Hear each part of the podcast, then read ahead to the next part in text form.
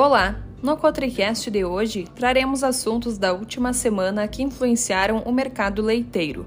Os fatores que sustentam a desvalorização do leite ao produtor continuam sendo o aumento da disponibilidade interna de lácteos, a qual se explica, por sua vez, pelo crescimento da produção nacional e pelas importações ainda em patamares elevados.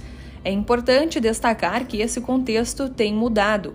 Desde julho, a retração no preço do leite supera a desvalorização do milho, diminuindo, portanto, o poder de compra do pecuarista frente ao insumo.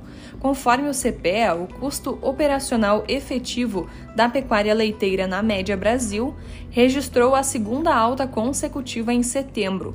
Esse cenário desperta preocupações para o setor, tendo em vista que a progressiva perda na margem do produtor pode diminuir os investimentos na atividade neste curto prazo.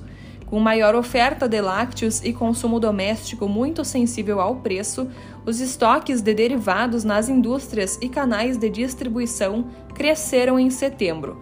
Com isso, os preços do UHT, da mussarela e do leite em pó fracionado negociados entre laticínios e canais de distribuição no estado de São Paulo caíram 6,3%, 2,3% e 4,2% frente a agosto.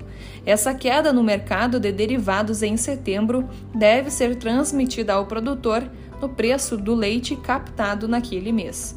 E assim finalizamos mais um Quatricast. Em breve voltaremos com mais informações.